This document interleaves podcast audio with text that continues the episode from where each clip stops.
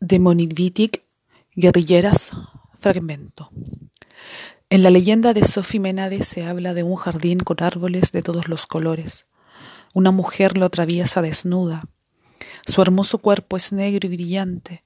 Sus cabellos son serpientes finas y móviles que producen cierta música en cada movimiento. Es la cabellera consejera, la llaman así porque se comunica por la boca de las cien mil serpientes con la mujer que la porta. Orfeo, la serpiente preferida de la mujer que camina en el jardín. No deja de decirle que coma la fruta del árbol que se encuentra en la mitad del vergel.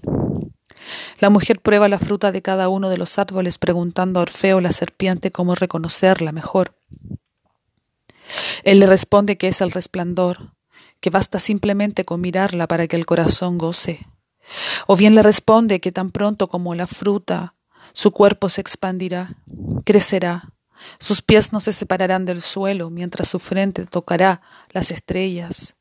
Y ella, Orfeo y las cien mil serpientes de su pelo se derramarán a ambos lados de su rostro. Formarán una corona brillante, sus ojos devendrán pálidos como lunas.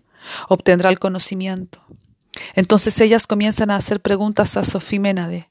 Sofiménade dice que la mujer del jardín tendrá el verdadero conocimiento del mito solar que todos los textos oscurecen deliberadamente. Ellas formulan más preguntas.